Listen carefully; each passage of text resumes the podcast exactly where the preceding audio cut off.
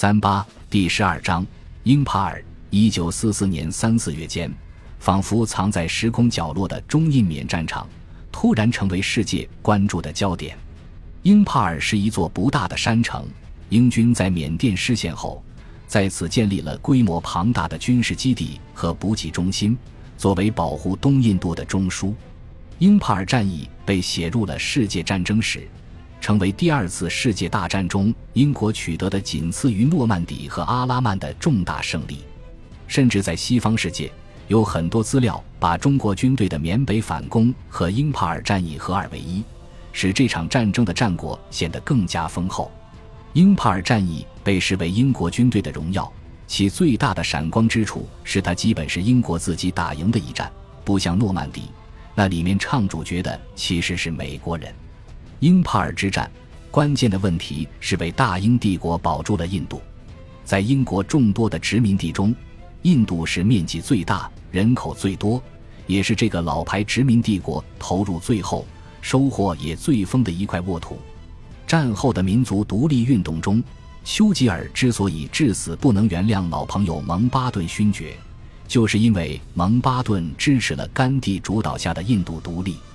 丘吉尔说：“他使大英帝国破碎了。”虽然从历史角度来看，蒙巴顿是站在了历史潮流的一边，但不得不佩服丘吉尔老辣的政治眼光。失去了印度的英国，就如同失去了祁连山的匈奴，从此江河日落，再也没有缓过气来。不过，在一九四四年春天，英军东南亚部队总司令蒙巴顿勋爵。在丘吉尔眼中，却是英属印度的保护神，正走在他一生中最危急也最荣耀的一战之中。平心而论，虽然战事中对日军这一战的指挥官牟田口中将评价不高，但是在英帕尔战役初期，他的指挥颇有亮点，以至于整个战役英军面临极大压力。当时，中国远征军的作战范围在印缅边界北段。英军在印缅边界的部队位于中国远征军部队的南方，主力为英第十四集团军，从北到南摆开第四军、第十五军、第三十三军三个军，十五万人。一九四四年二月，在缅甸与印度南部边界若开地区，按照牟田口的要求，日军第二十八军发动哈号作战，以战。以第五十五师团对驻守在今孟加拉国西部的英印军发动了掩护性的攻势。这一战，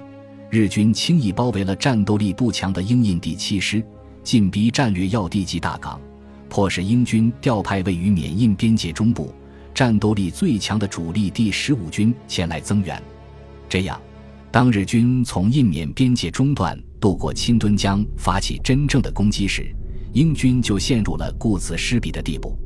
英帕尔背后就是东印度阿萨姆铁路，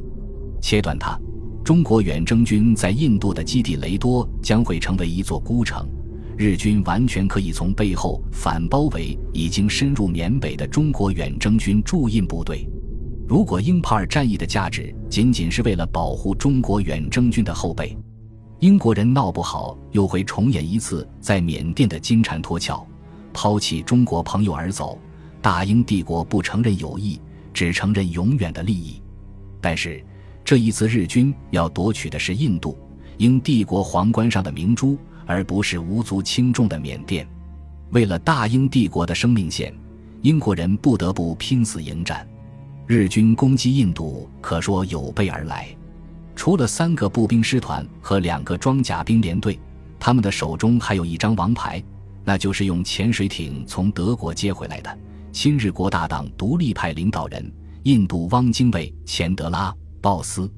鲍斯是甘地的密友和学生，两人都反对英国殖民主义，但谋求印度独立的方法不同。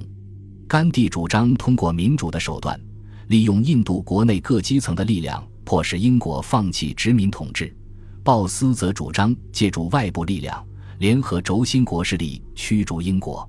鲍斯在印度民间颇有声望。尼赫鲁曾经将甘地和鲍斯的照片并列悬挂。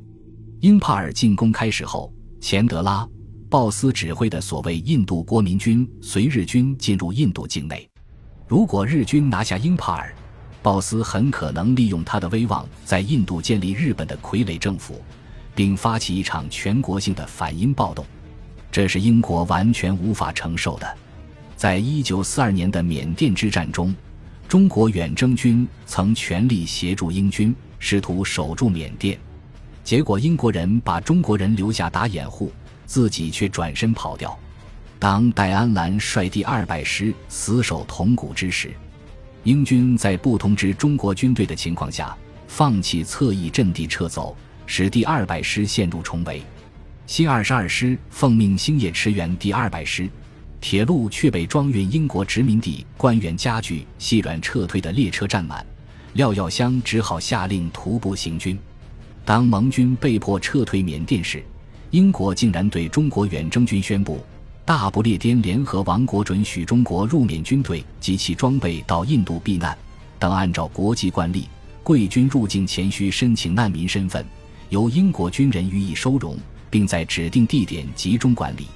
孙立人率部撤退到印度时，是用机关枪捍卫了自己的尊严，才没有落到被缴械的地步，也因此受到史迪威的青睐。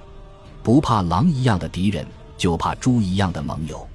这句西方成语，中国人和史迪威在缅甸都算是领教了。于是，当日军打到英帕尔城下时，英国人不得不自己面对危局。逼急了的英国人，在英帕尔总算打出了高水平。蒙巴顿勋爵得知日军渡过侵吞江的消息后，迅即亲临英军第十四集团军司令部指挥作战。盟军的空中优势抵偿了日军声东击西带来的危险后果。觉察到英军确实有意死守英帕尔，史迪威虽然不愿出动宝贵的中国远征军协助英军作战，但同意了英方协助运输兵员的请求。从三月下旬开始，把用于驼峰航线的四十五架 DC 三 C 四七达科他式运输机借给蒙巴顿使用。这些运输机满载着第十五军属下第五鹰印师及全部装备，从若开飞往英帕尔平原，协同第四军的部队保卫英帕尔。英军指挥官斯利姆将军在回忆中描述，当时美军运输机部队在大雨中如同蝗虫一样，把部队从阿吉普迅速转运到英帕尔和科西玛。英国人终于感到了灭亡的危险。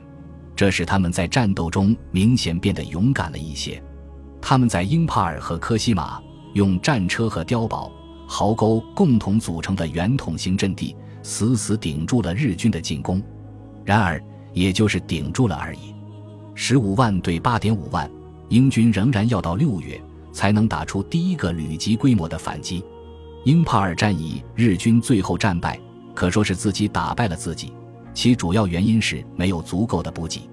战斗后期，粮弹奇缺的日军被迫后撤，结果在雨季洪水暴涨的钦敦江畔被英军截击。困在丛林中无法逃脱的日军，不是死于热带病，就是死于饥饿。情况与1942年撤退野人山的中国远征军惊人的相似。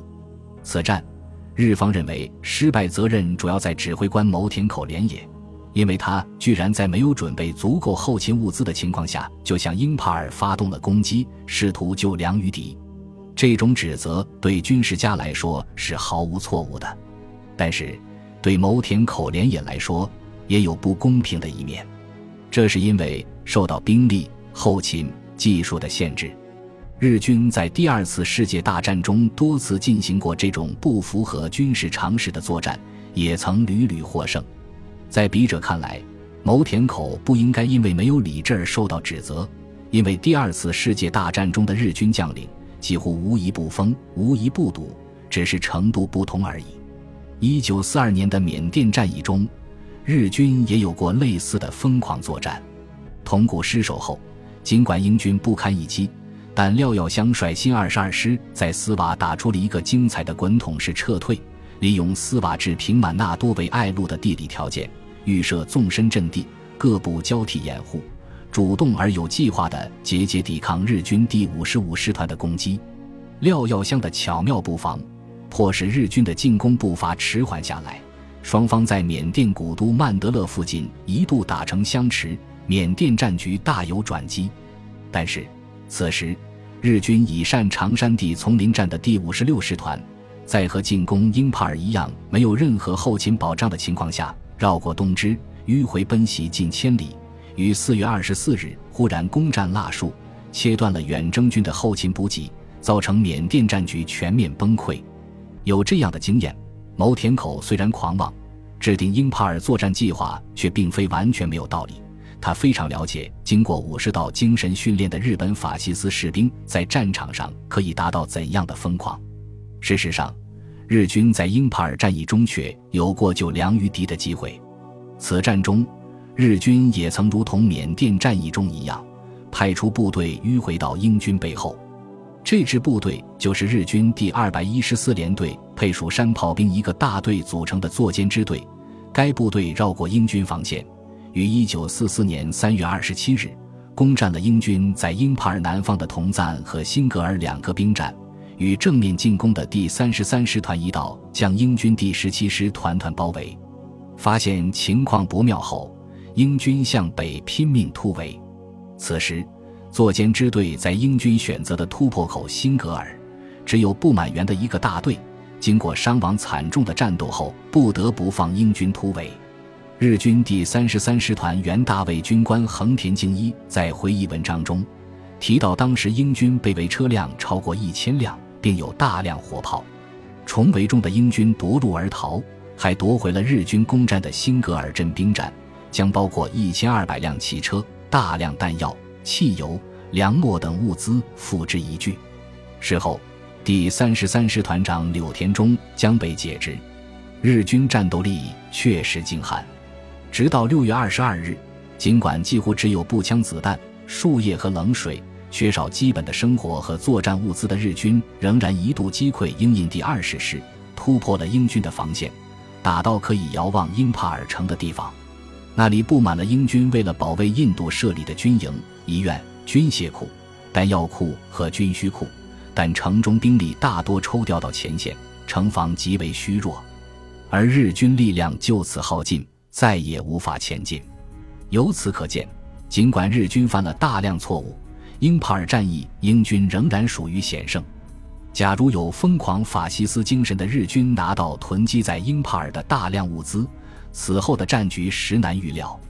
可以想象，如果三月下旬在辛格尔，日军出动迂回的部队不是一个连队，而是如同攻击腊戍时那样的一个师团，英军第十七师恐怕难逃性命。而日军亦将获得大量物资补给，弥补牟田口作战计划最大的不足。